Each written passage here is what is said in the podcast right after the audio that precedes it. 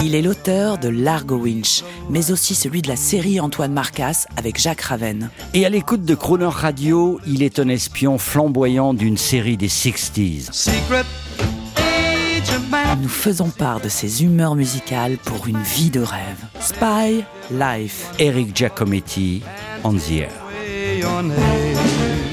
Bonjour, chaque matin je me réveille avec un passage très court, une chanson, un thème musical lié à une spy life liée à des extraits de films, souvent des années 60. Jeudi, pour me donner la pêche, je me réveille avec un extrait de la bande originale de Kill Bill 2, The Chase, où on voit euh, l'une des tueuses de Kill Bill qui roule plein pot sur une route euh, des États-Unis, une route, euh, vous savez, désertique, probablement au Nouveau-Mexique ou Arizona.